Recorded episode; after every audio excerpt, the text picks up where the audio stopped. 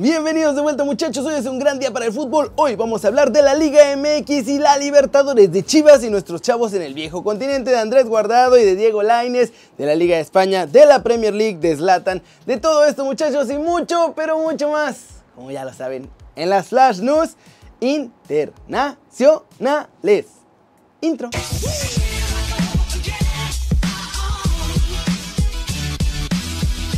Arranquemos con la nota One Fútbol del día y es sobre la Liga MX y su regreso a la Libertadores porque ya inventaron un nuevo plan para lograrlo. Leopoldo Silva, nuevo presidente de los Pumas, soltó toda la sopa y esto fue lo que dijo. Es importante y se hizo planteamiento de regresar a estos torneos y que clubes puedan participar en Copa Libertadores y selección esté en Copa América, porque nos daba otro nivel. No solo de competencia, sino igual de renombre sí se planteó y hubo un apoyo mayoritario. Esto seguramente se trabajará en 2020 para que en 2021 estemos de regreso en Libertadores. Y muchachos, lo que está casi confirmado es que México regresará a la Copa América. Ya la gente de la Femex Food y de las selecciones mexicanas han hablado con los patrocinadores para ir calculando cuánto billetito le va a tocar a cada quien ahora que estén de regreso. Obviamente esperan que los patrocinadores actuales metan más lana porque vamos a estar en un torneo muy importante otra vez y no en la Nations League ni en la Copa Oro. Y bueno, y si no se puede, van a traer nuevos patrocinadores. También están terminando de negociar con Conmebol cómo van a estar estas ganancias con la participación de México incluida. Obviamente ya no vamos a estar en la siguiente edición porque ya están listos todos los elegidos, los participantes y los invitados, pero el regreso del Tri a la Copa América será para la edición del 2024 un movimiento que la verdad Qué bueno que por fin se logró. Y recuerden muchachos que pueden participar para ganar un iPhone 11, un Nintendo Switch y la camiseta del Barcelona o del Real Madrid, depende a quién le vayan. Solo tienen que suscribirse al canal y llenar el formulario del link aquí abajo. Pasemos con noticias de Andrés Guardado y Dieguito Laines, porque el principito habló sobre el futuro de nuestro chavo y lo que espera de él más pronto de lo que muchos piensan. Miren lo que dijo. No, hombre, yo obviamente eh, quisiera lo mejor para él. Yo no soy nadie como en su momento, por más que mucha gente podrá pensar que yo influí para que él viniera para el Betis, yo no hablé en ningún momento con él para que viniera para acá. Él se convenció solo. Ahora tampoco pienso poner una postura para que influya él en una decisión que debe tomar muy importante para su carrera. ¿no? Él tendrá sus asesores. Yo el consejo que les puedo dar se lo doy a él personalmente y se lo doy en corto de las cosas que yo puedo pensar pero creo que si yo digo un poco lo que yo creo que es mejor para él, es solo desestabilizar más su situación y, no ayudar, ¿no? Entonces, él es, lo único que puedo decir es que él está entrenando muy bien, cada vez mejor, se está adaptando muy bien, ha madurado muchas cosas y seguramente es un talento que va a explotar tarde o temprano aquí, en donde, en donde él decida ir, va a explotar seguramente y ojalá que, que bueno, para tanto como mexicano, eh, que es bueno para nosotros y para el Betis obviamente sería lo mejor que explote aquí, ¿no? Como ven, yo creo que tiene razón y también parte de madurar como futbolista es aprender a tomar estas decisiones que pueden cambiar tu carrera. En el pasado, por ejemplo, Jonah, yo siento que tardó mucho en dejar Barcelona y pues eso le afectó un poquito. Y al contrario, Gio se fue demasiado pronto y también eso le afectó. Entonces es una decisión difícil que deberá tomar Diego Lainez. Hablemos del mercado en la Liga MX que se sigue moviendo mucho muchachos con presentaciones, con rumores y con llegadas de jugadores. En las presentaciones, José Madueña ya fue presentado como segundo fichaje de Chivas, mientras que el Gallito Vázquez pasó apenas hoy su reconocimiento médico. Eso significa que mañana lo presentan como fichaje oficial junto con Eric Aguirre. En más de Chivas ya salió el peine de por qué Alan Pulido se quiere ir muchachos y es porque trae pleito casado con Amauri Vergara. Porque el nuevo Big Boss de las Chivas me lo traía cortito para que no ande ni tonteando en redes sociales o de pachanga todo el tiempo. Obviamente esto le hizo enojar. También por eso Chivas le puso precio de 10 millones porque si se quiere ir por berrinchudo va a tener que encontrar quien pague para que lo dejen salir. Se acabó la era de Bucetich con los gallos, muchachos. El Rey Midas no renovará contrato con el club queretano y sus nuevos dueños. En su lugar va a llegar el profe Cruz. Así que agárrense, muchachos, porque vienen vacas flacas en Querétaro Rock. Jonathan Urreta Vizcaya no le ha pasado nada bien con los Rayados de Monterrey, por lo que ya se habla de su regreso a los Tuzos de Pachuca para este clausura 2020. Tras la llegada de Madueña a Chivas, el rebaño ya piensa en la venta de José Carlos Van Ranking. Se había hablado de Santos, pero no va para allá. Su posible destino sería Cruz Azul, pues justo buscan un lateral derecho y les interesa aprovechar que saldría baratito de ahí de Guadalajara.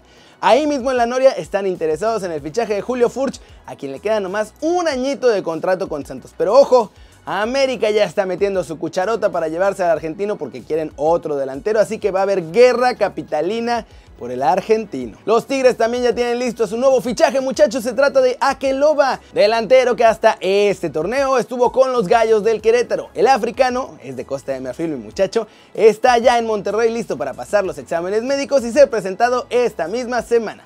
Y esos son todos los movimientos y rumores del mercado en este miércoles que les digo que estuvo movidito muchachos y se viene todavía más agárrense. Momento de hablar de nuestros muchachos que sí están jugando en el viejo continente, porque hoy hubo actividad y además habrá más de ellos el fin de semana. En Inglaterra, los Wolves enfrentaron al West Ham de Manuel Pellegrini y ganaron con autoridad a los Hammers 2 a 0. Raúl Jiménez obviamente fue titular y en esta ocasión, nuestro lobo goleador, infelizmente, no pudo marcar o dar asistencia. Pero ojo, fue fundamental en el ataque de su equipo. Con este resultado, los Wolves se trepan hasta la quinta posición de la Premier en la que están ya a un pasito de los puestos de Champions. Veremos si pueden mantener el paso y si Raúl vuelve a marcar el fin de semana para que lleguen a esos lugares de El que sí marcó doble fue Omar Gobea que está pasando un buen momento en Bélgica. El mexicano marcó doblete como les digo en la victoria de su equipo el Zulte Waregem ante el Sintrodon en duelo de la Copa de Bélgica. Desafortunadamente no hay video de sus goles en ningún lado, pero vamos a decir que estuvieron muy bonitos, ¿cómo no? Porque, ¿por qué no, verdad? En España el más guapo de todos nosotros ya se ganó su lugar en el 11 titular del Cholo Simeone con grandes actuaciones, muchachos, en ese medio campo. Héctor Herrera suma 5 titularidades seguidas tras los entrenamientos de esta semana. Además, quedó claro que ante el Villarreal sumará su sexto partido en la oncena, pues el entrenador argentino practicó con Arias, Felipe, Hermoso, Lodi, Saúl, Tomás, Herrera, Coque, Joao, Félix y Morata como cuadro estelar y obviamente Oblak en la portería. Como ven muchachos, bien por Raúl y por Gobea por sus partidos de media semana, pero también muy bien por Herrera, que supo trabajar, ser paciente, tranquilito, y ahora es indiscutible de los colchoneros. Flash News, el Barça ha llegado a un acuerdo para renovar a Ansu Fati con un nuevo contrato que la verdad sigue siendo hasta 2022 con opción a dos más, pero en el que ya le subieron su sueldito a mi muchacho y también la cláusula de rescisión que ahora quedó en 170 millones de euros. Zlatan Ibrahimovic confirmó que regresa a Italia, estas fueron sus palabras. Iré a un equipo que debe volver a ganar, que debe renovar su historia y que está buscando un desafío contra todos. Solo de esta manera podré tener los estímulos necesarios para sorprenderlos de nuevo. Kylian Mbappé y Neymar lograron desatascar al PSG que sufrió ante el Nantes, pero al final ganaron 2-0 y sumaron 3 puntitos en casa. Un golazo del francés que después lo sacaron y salió haciendo berrinche por ser sustituido, y otro de penal del brasileño que en su celebración mandó a callar a los fans del club parisino, así que hay guerra otra vez ahí. Radamel Falcao está meditando cambiar de aires de cara a la próxima temporada. El futbolista del Galatasaray ya se dio cuenta que en Turquía no se vive tan cómodo como parecía y ve con buenos ojos caerle a la MLS. Hazard continúa todavía con molestias y es seria duda para el partido ante el Barcelona en este clásico del 18 de diciembre. El delantero belga de hecho todavía necesita muletas para caminar. Y vamos con el resumen de la Premier League que tuvo jornada doble y en la que se acabó la magia de Mo muchachos, al menos momentáneamente. Ya vimos que los Wolves ganaron 2-0 al West Ham, pero en el derby de Merseyside el conjunto de Jürgen Klopp aplastó 5-2 con Mané y Origi como principales figuras al Everton para subrayar su favoritismo de cara a ser campeones y en la que obviamente siguen invictos esencialmente sin sudar esta temporada, por lo menos en la liga inglesa. Por ahí dicen que para que la cuña apriete muchachos debe ser del mismo palo y vaya que a Mou le tocó pues llegó la primera derrota en la era del portugués con los Spurs y fue en Old Trafford a manos de Marcus Rashford. Una exhibición con doblete del delantero selló el triunfo que es fundamental y que le permite a Solskjaer y al Manchester United tomar tantito aire. En Stamford Bridge, con goles de Tammy Abraham y otro de Mason Mount, el Chelsea volvió a la senda del triunfo ante el Aston Villa 2 a 1. El Baby Chelsea con mucha cantera está haciendo una gran Premier bajo el mando de Lampard. El Leicester lo tuvo complicado para doblegar al colista, el Watford. Los Hornets, ya sin Quique Sánchez que me lo echaron del banquillo, aguantaron hasta el minuto 55 cuando un penal transformado por Bardi y que ya suma 7 partidos marcando anda de un goleador mi muchacho. Con eso dieron la ventaja para los de Brendan Rodgers. Ya en el tiempo prácticamente cumplido, James Madison hizo el segundo para los Foxes. ¡Cómo la Sorprendente Leicester y Chelsea, sin duda nadie esperaba verlos tan arriba esta temporada. ambos por diferentes razones, pero bueno. Y lo de Liverpool, muchachos, ya parece chiste, ya mejor que les den el título porque están invencibles.